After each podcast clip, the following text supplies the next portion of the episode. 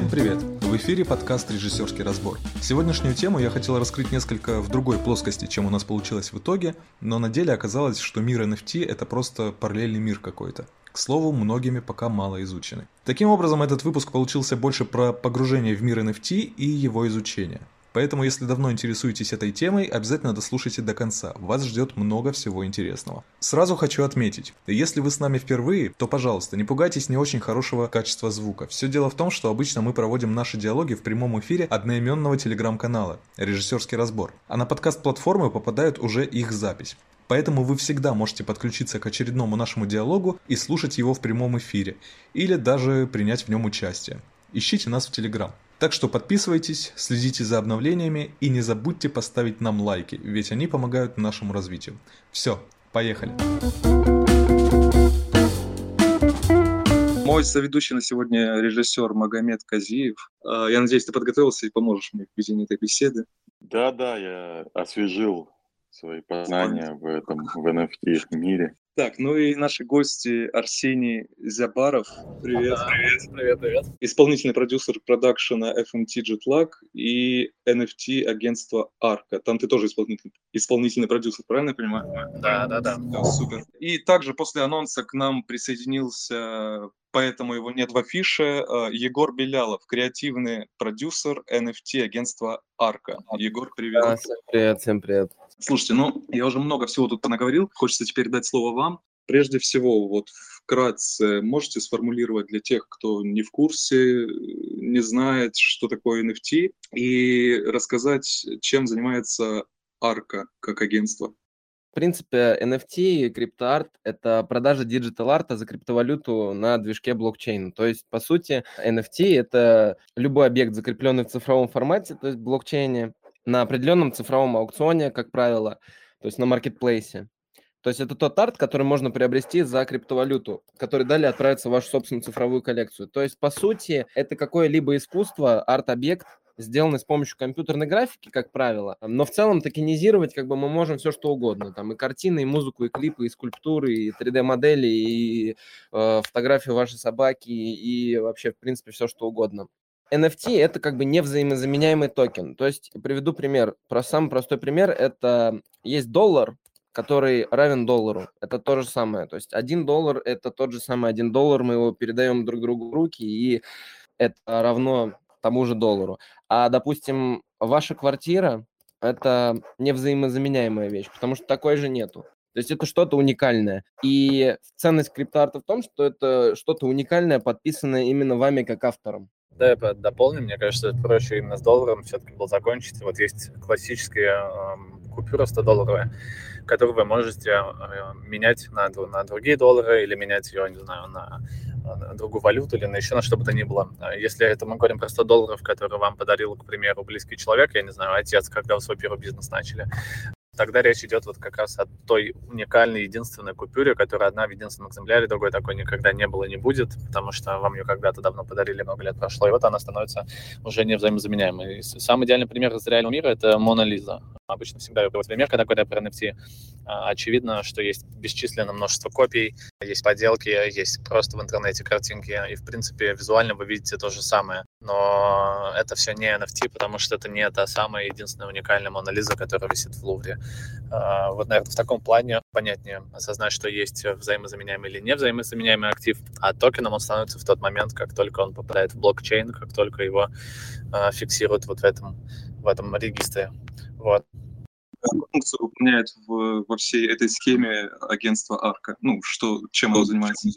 Мы сопровождаем артистов и бренды, в, собственно, в мир криптоарта. Если человек хочет попасть в NFT, он обращается к нам, то мы придумываем различные механики интересные и способы реализации, в принципе, проектов, которые есть, допустим, на уме у человека, который к нам обратился, либо у бренда. И также разрабатываем, собственно, самостоятельные новые проекты под NFT формат. Очень много разных вариантов того, что можно производить, в принципе, и публиковать, собственно, токенизировать. И мы просто помогаем с этим тем, кто в этом заинтересован, и тем, э, собственно, кто нам интересен тоже в этом формате. Следующий вопрос. Вы как сами считаете, можно ли считать NFT еще одним течением, ответвлением а, современного искусства? И что вообще вот искусство в вашем представлении? Фактом то, что сейчас происходит, в принципе, в NFT, это и есть современное искусство, потому что множество художников и множество, в принципе, талантливых людей, которые делали это для себя в основном или работая на каких-то проектах, они могут э, делать это теперь, получая за это те средства, которые они заслужили, за то творчество, которое они делают. И в целом гораздо больше художников, в принципе, талантливых появилось с э, появлением NFT, ну, как минимум в России, да и в целом в мире. То есть это большое открытие. Оно и существовало до этого, но такой большой бум случился, наверное, кто-то слышал про продажу работ Бипла. Это художник, который, грубо говоря, чуть ли не в стол делал каждый день по одной работе в 3D. Пять тысяч дней подряд он делал эти работы и, соответственно, собрал это все в единый какой-то арт, продал этот мультиарт за 70 миллионов долларов, и это такой некий бум сформировало, в принципе, в мире. Касаемо того, что происходит, допустим, в СНГ, огромное количество художников, которые оставались, ну, в тени, грубо говоря, они смогли выстрелить и посредством своих артов, и посредством простейшего ресела, перепродажи токенов, которые они приобретали, в надежде на то, что это хорошая инвестиция и может это выстрелить. То есть в целом это дало большой толчок современному э, рынку искусства, и по сути это тот же арт-рынок, только перенесенный в цифровой формат. Есть еще такой вопрос у нас. Каковы критерии формирования цены на арт-объект в NFT? хотел бы добавить еще вот к вопросу. Просто ты говоришь, что, ну, то есть из твоих слов у меня складывается такое впечатление, что NFT исключительно как бизнес рассматривается ребятами, да, и почему можно его считать искусством, если в большинстве своем оно заведомо создается для того, чтобы его в конечном итоге купил какой-то коллекционер, скажем, Какие вообще вот перспективы у NFT в этом плане? Ну, то есть, э, почему это искусство? Я немножко, честно говоря, так и не допонял. Ну, можно я можно? отвечу? Там же не, все, не всегда создается с целью продажи. Бипл ведь 13 лет каждый день рисовал не ради того, чтобы потом создали блокчейн, NFT и разбогатеть. Да, это те же события, по сути. Ну, то есть это как генерация таких новых каких-то культовых вещей, культовых событий. Деньги в этом формате – это лишь двигатель э, искусства. То есть ну, люди просто видят, что оно ценится, и видят, насколько оно ценится. По сути, мы даже не, не создаем продажу, а создаем некий обмен, потому что мы при создании NFT мы делаем токен из того арт-объекта, который у нас есть. По сути, криптовалюта – это тоже токены. И мы просто определенный объем токенов меняем на определенный объем токенов. Там один на там, какое-то количество там, условных эфиров, например. В этом формате деньги это является двигателем, собственно, искусства. По сути, NFT – это инструмент как бы донесения чего-либо до зрителя, коллекционера, конечного, в принципе, какого-то потребителя. Ну, то есть фактически NFT-объект от объекта, ну, там вот, например, та же Мона Лиза, про которую говорили, если она там переведена в NFT, она фактически ничем не отличается от той Мона Лизы, которая в Лувре висит, правильно я понимаю? Вот это такая громоздкая дилемма насчет того, что является подлинным. Мона Лиза, которая в любом случае с течением лет, тысяч, сотен тысяч лет, она когда-то, ну, истрепается и просто перестанет существовать, или ее цифровая копия, а точнее уже цифровой оригинал, который закреплен и подписан, грубо говоря, правообладателем в блокчейне за криптовалюту, собственно, который останется навсегда там. И это такой э, большой вопрос, насчет которого очень множество происходит обсуждений. И, в принципе, миллион мнений существует, что должно являться истинным оригиналом? То есть цифровой оригинал или все-таки физический? Исходя из того, что ты сейчас рассказываешь, я понимаю, что в основе NFT как такового лежит э, некая коммерциализация. Окей, был чувак, который 5000 дней делал не для того, чтобы зарабатывать на этом деньги, но так или иначе деньги достаточно быстро пришли в это все дело. Мой следующий вопрос, он как раз-таки про коммерциализацию искусства. Вот я, например, считаю, что в основе любого произведения искусства так или иначе лежит какая-то мысль, какой-то манифест, который художник хочет донести до своего зрителя, да, и, как правило, в основе этого манифеста, в свою очередь, лежит его там какие-то переживания, там, личная боль и так далее.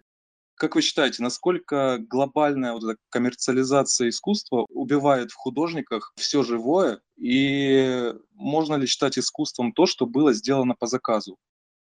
Почему нет? Медичи спонсировали то, что мы сейчас считаем образцом эпоха Возрождения и так далее, как бы вели великих художников, скульпторов, многих спонсировали банкиры.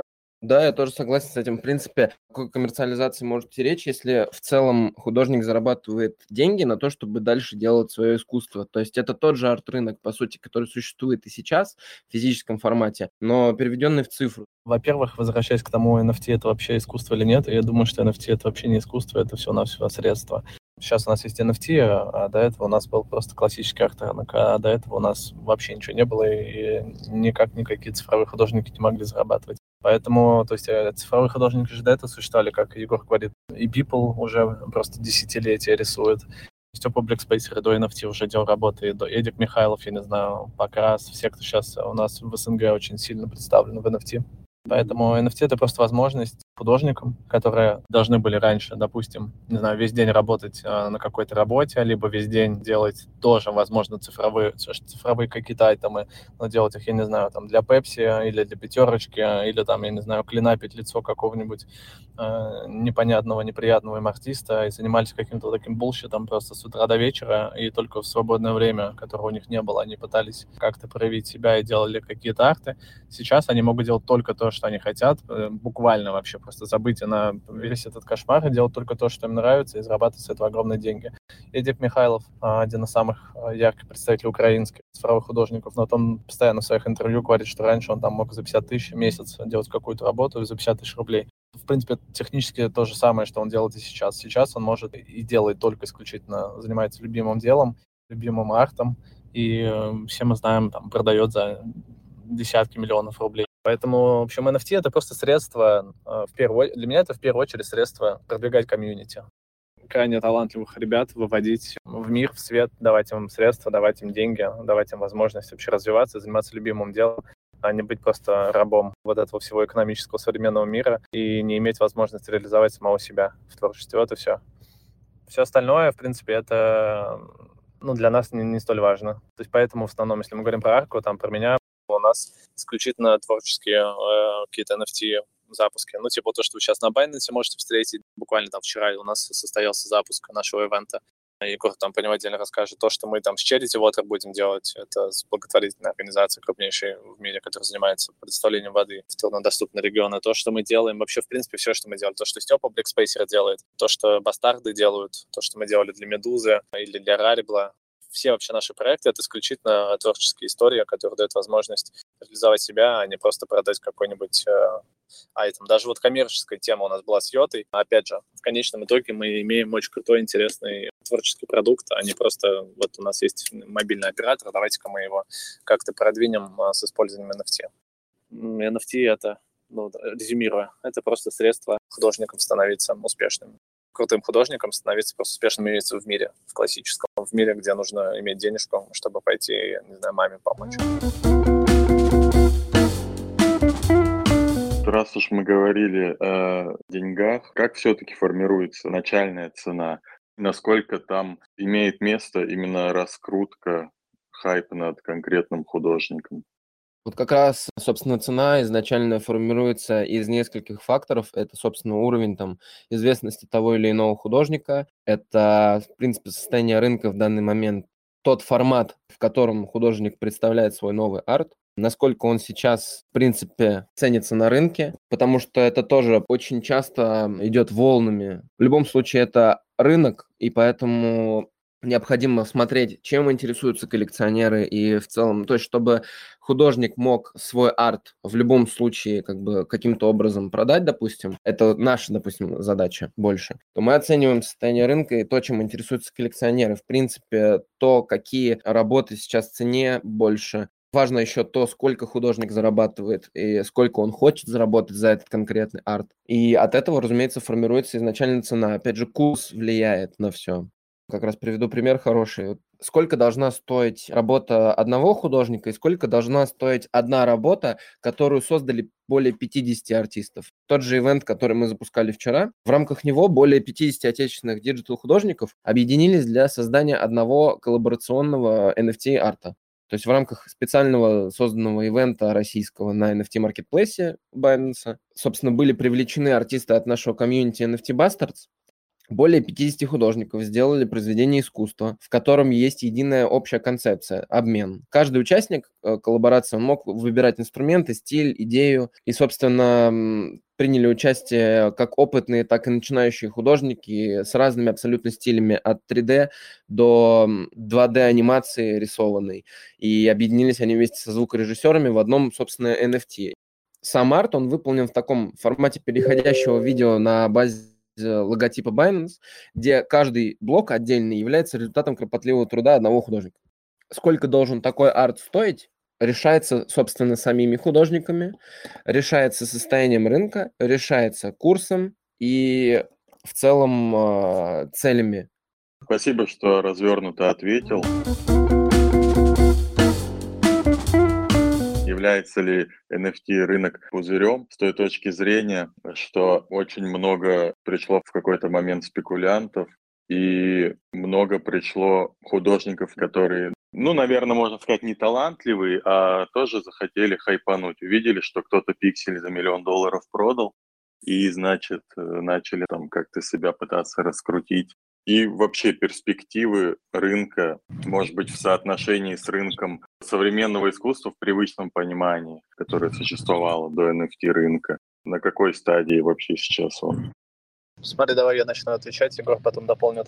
Многие говорят про то, что NFT — это все пузырь, в силу того, что ну, у нас в первую очередь э, нету больше тех э, гигантских продаж. Мы говорим про продажу Бипла за 69 миллионов баксов что у нас больше нет единичных NFT за такие деньги. Это первое. Второе, интерес общества к NFT, именно если говорить про медиа, спал. И наблюдая вот за этими двумя факторами, все начинают говорить, что NFT это пузырь, и все схлопнулось, и все упало. Стоит отметить, что если ты посмотришь просто по статистику по продажам всех ключевых площадок, достаточно оперативно будет понятно, что на самом деле рынок только растет и только набирает свои обороты, потому что везде на всех площадках у тебя продажи растут рынок является пузырем, да, наверное, тот момент, когда мы понимаем, что все это искусственно раздувается, и дальше это может схлопнуться. А здесь искусственно ничего, в принципе, не раздувается. Более того, мы имеем реально фактические продажи постоянно везде и всюду. Даже если когда-то в какой-то момент что-то с этим произойдет, мы на себя не берем ответственность говорить, что однозначно, да, что все это не какое-то временное явление. В любом случае, все только начинает зарождаться, и еще столько, столько всего не сделано в этом во всем, что заходите никогда не поздно. И тому, опять же, есть множество примеров. По поводу цены все очень просто. На самом деле, преимущественно все работают именно в формате аукциона. У тебя есть несколько форматов, как ты можешь выложить NFT. Ты можешь зафиксированную стоимость выложить, ты можешь аукцион устроить, назначив какую-то стартовую цену, а можешь просто сказать, что вот предлагайте мне, что хотите, а я там подумаю. В основном все двигаются в формате аукциона, ставя какую-то небольшую сумму в самом начале, от половины эфира до одного, если мы говорим про достаточно популярных художников на данный момент. Мы все время, я думаю, оперируем тут такими фразами, как BNB, эфир и биток. Сразу важно понимать, что биткоин сейчас это 57 тысяч долларов, эфир это порядка 3700, и BNB там 450-460 долларов. Вот тоже по поводу пузыря многие из вас есть, кто не следит за криптой, не является криптоэнтузиастом, то многие, наверное, думают про биток, что вот это все тоже пузырь. Ведь вы помните два года назад, когда был невероятный хайп вокруг битка, прям именно мощный такой бум, и все про него говорили прямо перед Новым годом. Курс дошел тогда до 20, и он стремительно упал сразу после Нового года. Все, все говорили, пузырь лопнул, все ужасно, все плохо. Вот чтобы вы понимали, буквально там на прошлой неделе, когда курс еще был ниже 50, то есть курс был 40 тысяч долларов, он уже в два раза больше того момента, когда весь мир обсуждал биток. Так вот сейчас все криптоны, там мы, понимая, что курс э, битка там 40-45, для нас уже эта цифра является крайне низкой, и мы цифру в 45 тысяч долларов называем цифрой, то есть, типа, блин, биток упал. То есть сейчас он 57 тысяч долларов, буквально, то есть, не знаю, вот сейчас на, на Binance посмотреть, то, ну да, еще там неделю назад это было 45 тысяч долларов, еще две недели назад это было 38 тысяч долларов так или иначе, любая цифра, которую сейчас называю, она в среднем в два, да, да, а то и в три раза больше того потолка, который был актуален на момент, когда все вокруг кричали, что пузырь лопнул. И вот я веду это к тому, что на самом деле там крипта, как таковая, NFT, вообще блокчейн, мы говорим про что-то, пока крайней в теории, вечное. В общем, если говорить про все про это, то мы понимаем, что мы только находимся на вообще зарождении всего этого. Поэтому говорить, что это пузырь, возможно, когда-то что-то слопнется. По факту, если вы просто посмотрите на историю именно крипты, буквально возьмите, 10 лет, не так долго. Очевидным станет тот факт, что в любом случае в ближайшее время это будет все только развиваться и достигать каких-то невероятных оборотов. То есть те, кто продают э, вон Степа Брикспейсер там за 5, 10, 15 эфиров, что ты продавал, когда курс был 2000 долларов, сейчас за эфир. Сейчас курс уже, ну вот, уже близко к 4, он уже даже 4 пробивал. Ведь мы же продаем все это в крипте, мы продаем это за эфир, BNB и, и, и биток. И когда вы получаете эти условные, я не знаю, один эфир или там 10 эфиров за свою работу, тут важный момент, что еще у тебя курс продолжает расти. Поэтому, в общем, с точки зрения NFT и с точки зрения цены, все в основном ставят просто как что-то минимальное, Дальше уже это разгоняют на аукционе до любой, в принципе, цифры, и особо никто даже не гонится за какими-то большими цифрами. Смотрите, а, есть как раз-таки первый классный кейс, который еще и раскрывает немножко такую, э, в принципе, важную часть NFT, э, как коллекционирование, собственно, уникальность и что-то новое. То есть изначально, еще до этого всего взрыва в NFT были коллекции они пользовались определенным спросом, пусть не таким каким-то гигантским, как сейчас, но в любом случае это арт-рынок, где коллекционеры покупают себе в коллекцию что-то уникальное, что-то новое. В рамках этих коллекций один из наших ребят, который работал вместе с нами, был вот как раз техническим специалистом, писал эти смарт-контракты простые. Этот человек создал генеративную коллекцию, которая основана на простой э, нейросети, которая из сотен деталей собирает вам персонажа по единому образу. То есть, к примеру, эти персонажи назывались Shibas, они, э, собственно, и сейчас э, продаются, и сейчас они тоже есть. Эти персонажи, которые продаются в уникальном формате, то есть в единичном экземпляре, ты не знаешь, какой тебе выпадет, ты платишь за это не так уж и много, при этом это штука, которая может подорожать сильно в цене из-за, собственно, спроса на эту историю, и, собственно, ты можешь поставить ее себе на аватарку просто, что и делают коллекционеры. И таких генеративных коллекций очень много сейчас особенно производится. Они делаются в 2D, в 3D, их большое множество, у них у всех абсолютно разные цели. Как правило, в рамках этих коллекций есть определенная дорожная карта. В рамках этой дорожной карты мы видим тот путь, который проходят наши деньги условно. То есть, грубо говоря, покупая определенные токены, мы платим не только за то, что мы их получаем, а еще и за то, что мы можем на что-то повлиять. То есть, например, в рамках этого проекта там особо никто ни на что не влиял, там особо ничего и в, это, в рамках этой дорожной карты не было, просто прикольно, просто узнаваемый образ, за который заплатили. Во многих таких вот генеративных коллекциях, которые создаются с использованием нейросети, они преследуют какие-то определенные цели. То есть, к примеру, продав, допустим, 100% коллекции, коллекции вы можете э, увидеть специально созданный мультик с этими персонажами, и что, в принципе, может, допустим, стрельнуть, и ваши персонажи еще и подорожают. Какие-то токены продаются на предпродаже, или раздаются каким-то инфлюенсерам на предпродаже, и человек, обладающий токеном до того, как вышла генеративка, собственно, имеет, ну, такое, получает как бы членство в таком white-листе, в котором, э, грубо говоря, при выходе генеративного, генеративной коллекции вот этой вы получаете токен из этой коллекции. Но когда она выходит, он может стоить, э, ну, как бы сильно дороже. Вот, и вы тоже как бы на этом зарабатываете. То есть вкладываясь изначально в эту историю, помогая, грубо говоря, людям, которые это создают, это развить, вы, по сути, тоже получаете определенные привилегии. Какие-то э, истории несут в себе благотворительный подтекст, какие-то просто развлекательные, по типу того же, там, какого-то мультсериала. Какие-то проекты, например, уводятся в play-to-earn игры. То есть это игры, которые, допустим, условно браузерные, в рамках которых вы можете своими токенами играть и еще и зарабатывать. То есть, к примеру, у вас там есть какие-то карточки, вы играете ими, выбиваете еще другие карточки абсолютно рандомным образом и еще и на них зарабатываете. Это вот один из типов того, что сейчас популярно в NFT. То есть это, грубо говоря, ключевые, опять же, концепты. Новое – это у нас как бы генеративная история, то есть это нейросети, которые используют уже более приземленно. Уникальное – это то, что вы получаете что-то случайным образом, есть определенная степень редкости, вот забыл сказать. Вы можете заплатить, например, за какой-то токен, в принципе, уникальную единственную цену, которая установлена, например, это 0,05 эфира, а вам выпадет такой токен, который будет супер редкий, и сразу на моменте, грубо говоря, покупки он уже вам принесет гораздо больше денег, чем вы за него заплатили. Это одна из таких ключевых концепций, в принципе, в NFT, которая завязана как на арте, так и на уже, опять же, это инструмент, тоже инструмент, который завязан на арте и на чем-то еще. Либо это какая-то финансовая выгода, либо это какая-то, допустим, иная выгода.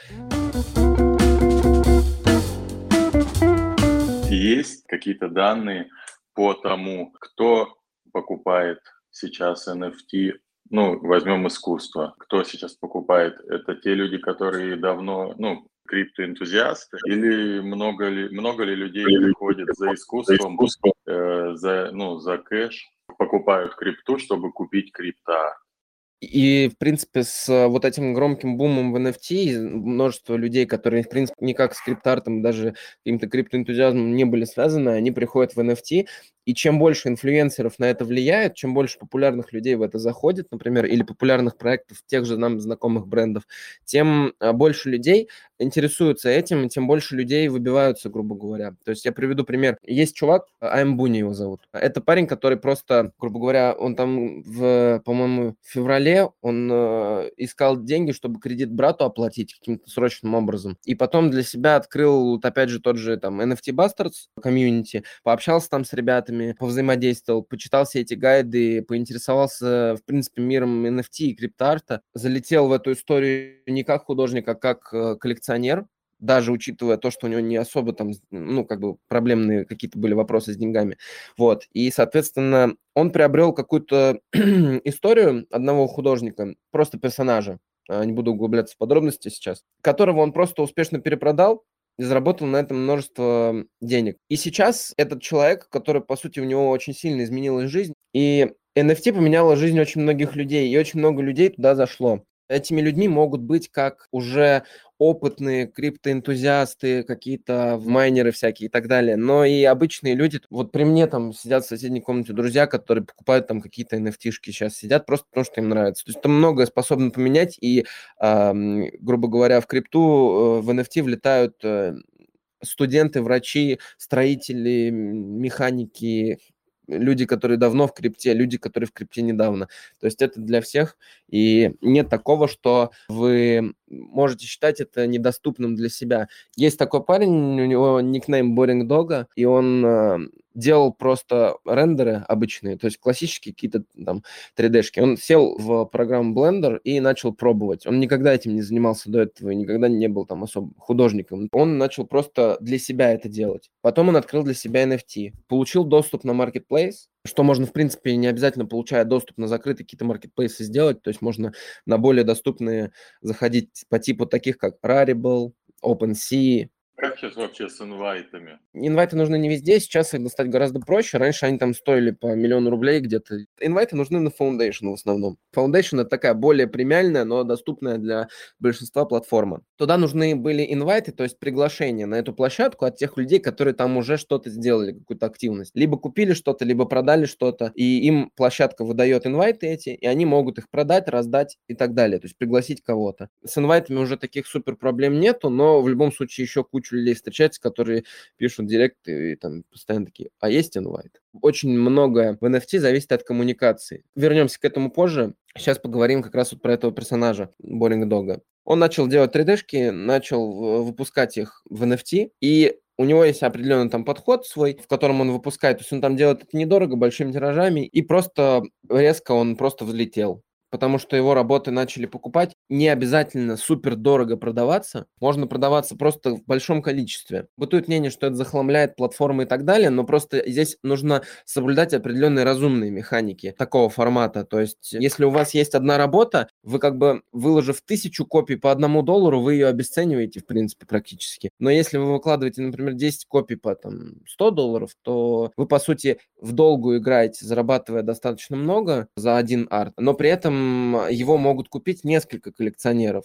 Возможно, кто-то посчитает, что здесь теряется уникальность, но здесь есть просто определенная разбивка этой уникальности. То есть там их всего там 10, например. И всего 10 человек могут э, ими завладеть. То есть такой как бы феномен случился и у нас. То есть человек просто, грубо говоря, самостоятельно попробовал, никогда этого раньше не делая самостоятельно какую-то придумал механику, которую в рамках того или иного маркетплейса сработала и принесла ему и продолжает приносить ему хороший доход. Слушаю тебя, Егор, и понимаю, почему Мага ты мне говорил, что у нас а, разговор только об NFT будет. Просто я немножко хотел ну, в другой а, плоскости этот разговор построить, но теперь понимаю, что NFT это гораздо более глубокая штука, чем я представлял себе раньше. У меня почему-то такое впечатление было, что это такая чисто motion дизайнерская какая-то тема.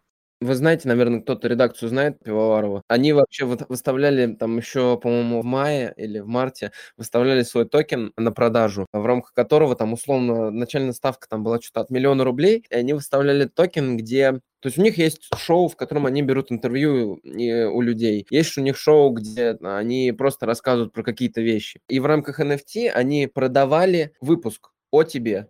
То есть ты покупаешь у них токены, а они снимают про тебя выпуск. По сути, таким образом они бы раскрыли тему NFT через призму коллекционера, который это покупает. Это был бы крутой контент, но у них не особо, видимо, медийно это разошлось, и они решили, что, видимо, просто нужно достаточно это просто выложить. Но выложить просто недостаточно. И как раз ты прав, Никит, это реально огромный пласт в искусстве, в принципе, и в мире просто, даже взаимодействие между людьми элементарно. Поэтому это такая большая тема, которую, ну, там за пять минут особо не расскажешь.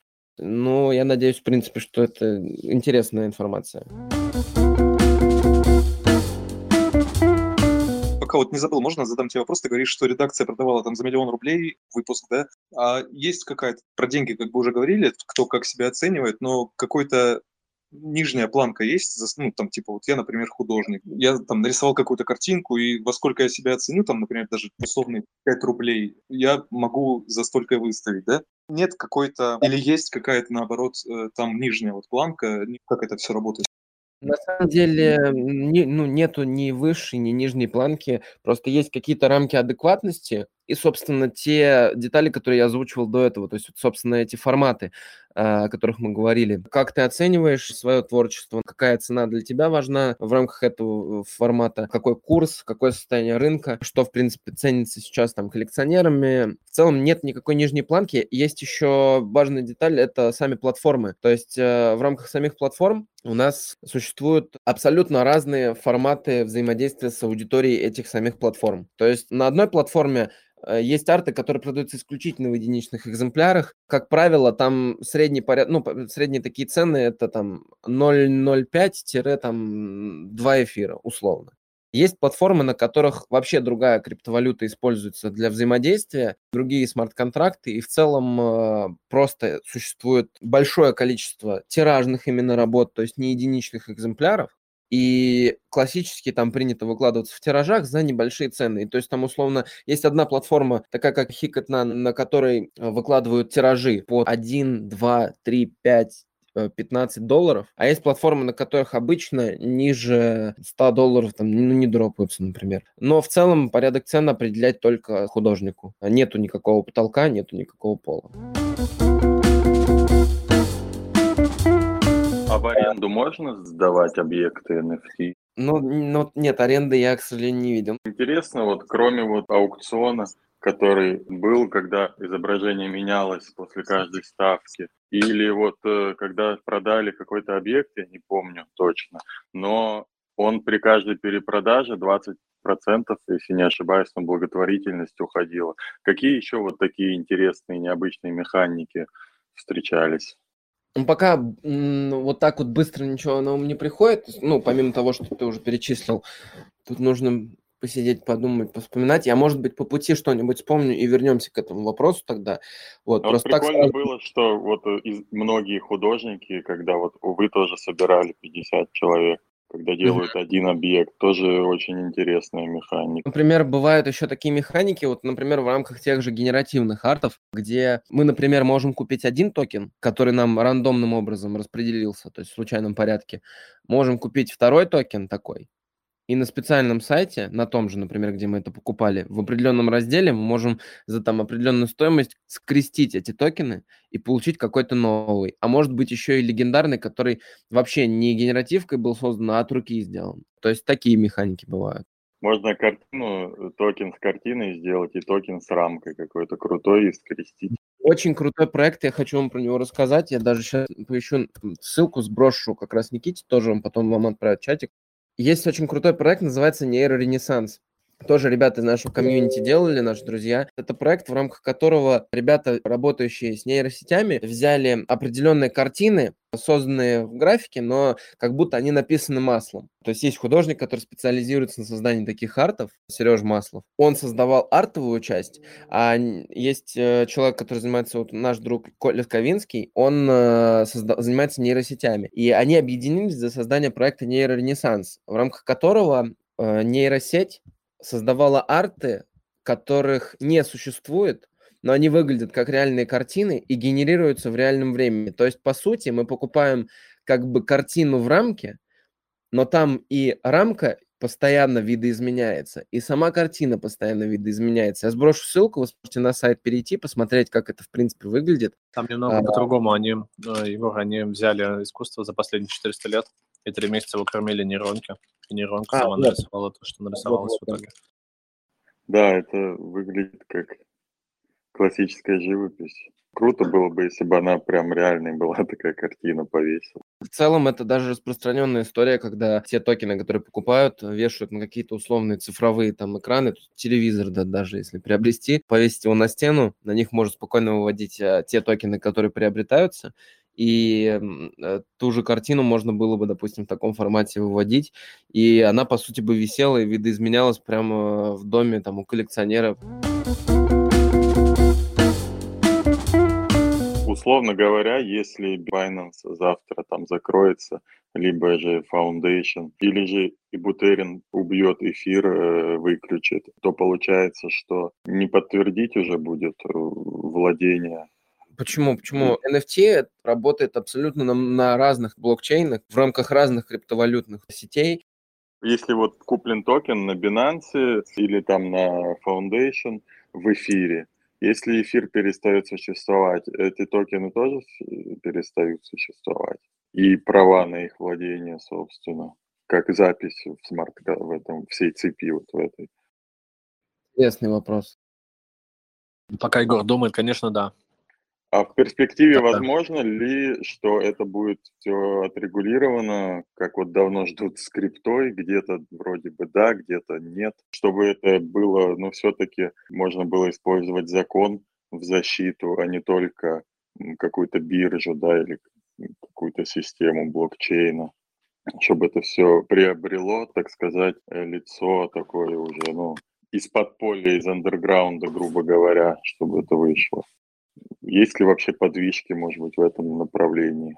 Слушай, ну крипта же у тебя имеет подвижки, хоть и очень медленные, но они все равно есть. Везде, начиная там от US, заканчивая Китаем. То они майнинг а, одобряют, то они его запрещают, то они пытаются этим секом в US хоть как-то вообще регулировать крипту. То криптоэнтузиасты говорят, что все должно быть децентрализовано, ведь в этом суть блокчейна, и давайте так не будем делать. В общем, подвижки есть. Просто пока, видишь, NFT не является столь неотъемлемой частью, на самом деле, вообще крипты.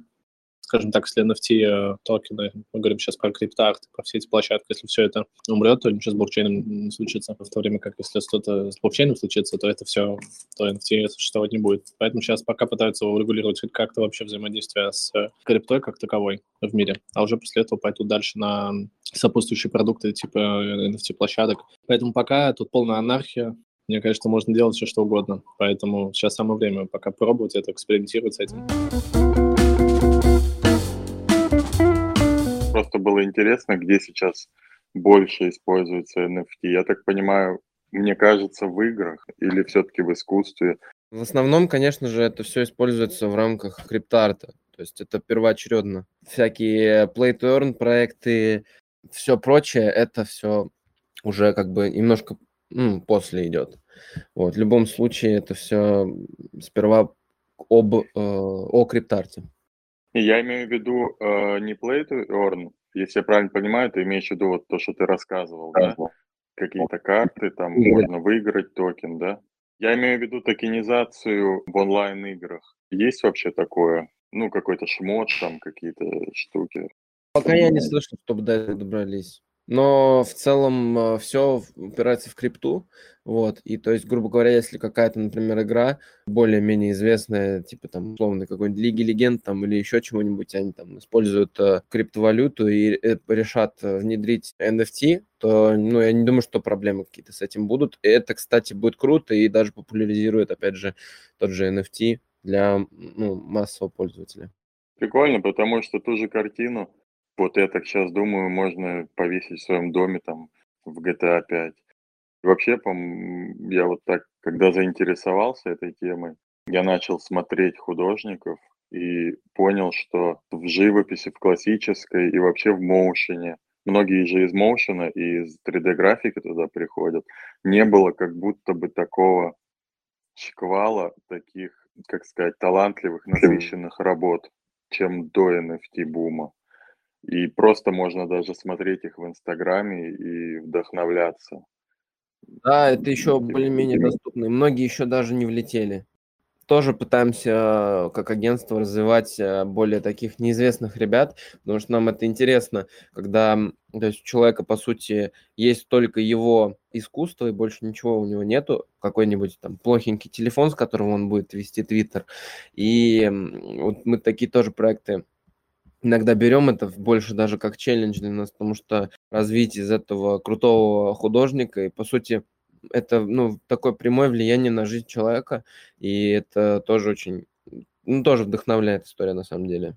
Кстати, не рассказал о том, что распространенная история, когда художники, которые выбиваются через NFT в люди, так сказать, грубо говоря, то есть когда они зарабатывают какие-то первые большие средства на всей этой истории, помогают э, другим художникам, которые начинают. Они же, ну, то есть дело в коммуникации, взаимодействии с коллекционерами, взаимодействии с другими артистами в комьюнити, и все варятся в одном котле, грубо говоря, и в целом Например, один художник стреляет, он не выводит все эти деньги сразу, и он идет на маркетплейс и покупает работы своих товарищей и коллег, поддерживая их тем самым.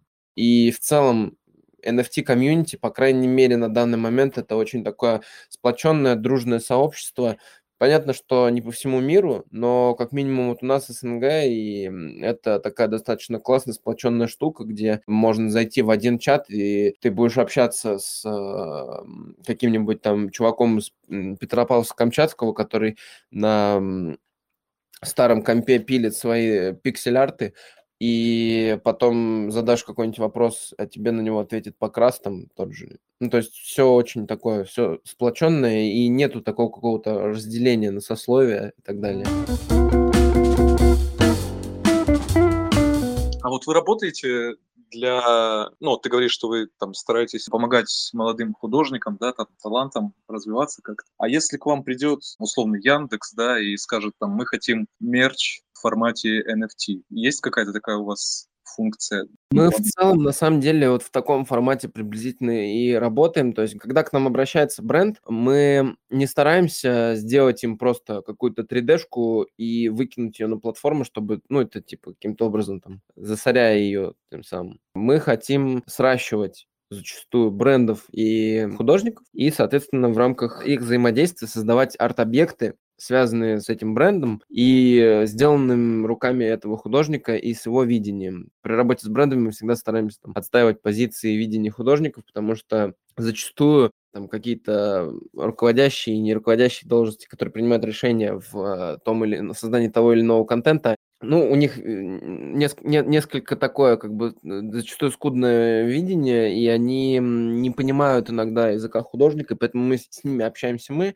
предлагаем интересные проекты в коллаборации с этими артистами, то есть не выполненные руками просто на заказ, а именно коллаборационные проекты, то есть, условно, художники от комьюнити коллаборации с брендом создают определенные такие-то арты, подаем их с такой определенной механикой, чтобы это было интересно чтобы это не засоряло рынок, а являло, ну, несло в себе какую-то определенную ценность, потому что таким образом оно и для коллекционера будет нести свою ценность.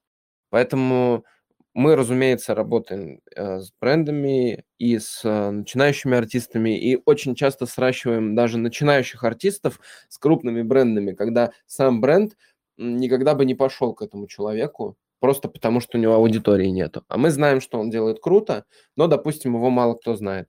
Вот, и мы сращиваем всю эту историю, и получается зачастую очень классно. Слушай, ну а если это не картинки какие-то, то что? Я немножко не понимаю. Ну, тот же условно мерч, например. Если это NFT мерч хочется им сделать, то ну, тоже, опять же, продумывают всегда разные механики подачи всей этой истории, чтобы она была интересной и не была вот этим просто инфомусором. И также учитываются интересы самого артиста, которого мы привлекаем, и учитываются интересы бренда. Находится какой-то определенный компромисс, и в рамках этого компромисса мы, собственно, и действуем. Это может быть вообще абсолютно все, что угодно. Допустим, к нам обратится кинопоиск какой-нибудь, придет, скажет, что-нибудь хотим. А мы говорим, хорошо, предоставляем им там большой какой-то объемный пул креативов, а, в рамках которых будут, собственно, прописаны все наши идеи касаемо сращивания бренда с художниками или касаемо того, что, в принципе, бренд может ценного дать этому миру криптоарта. Можно вообще очень много всего придумать, разогнать в рамках, собственно, работы с этими брендами, потому что, по сути, для бренда это больше какая-то зачастую рекламная история. Если туда начнет заходить большое количество брендов, то э, будет формироваться новый такой рекламный рынок, в рамках которого не будет, а, ну, в идеале, конечно, не будет создаваться вот этой пресной такой рекламы телевизионной уже, которая всем надоела, и она просто уже просто, ну, ну ни о чем. И позволяет делать какие-то супер крутые проекты. Вот, например, Adidas и Никита Реплянский там с его коллекционными фигурками R66, которые он Э, делал, делал, делал, выкладывал их в NFT, никогда не делал в физическом формате, потом начал делать их в физическом формате, и вот там, грубо говоря, в центре Москвы, там где-то в флагманском магазине в честь презентации там новой коллекции там кроссовок Adidas стоит огромная фигурка который сделал Никита Реплянский, также она еще и в NFT продается. И то есть это такой phygital некий, то есть physical и digital релиз, в рамках которого и NFT, и офлайн какая-то история. Вот. То есть очень много всего крутого происходит и будет еще происходить. Там это еще только-только начинает развиваться. И очень малое количество людей понимает, что это из себя представляет. И, собственно, мы поэтому и влетаем в эту историю, чтобы побольше людей об этом узнало и поделилось с другими и попробовало себя в этом, может быть, даже. Так, у меня, в принципе, вопросов больше нет, Мага. Ты хочешь что-нибудь сказать? Хочу сказать спасибо, Егор, Арсений. Спасибо вам большое, ребят. Очень круто поболтали. Я прям реально не ожидал, что тема NFT настолько объемная, настолько многоступенчатая. Я почему-то думал, что это такая motion дизайнерская штука. И обширная история. Да. А, спасибо большое. Все, пока-пока. Пока. Спасибо большое тоже за то, что поднимаете эти вопросы. Всем пока.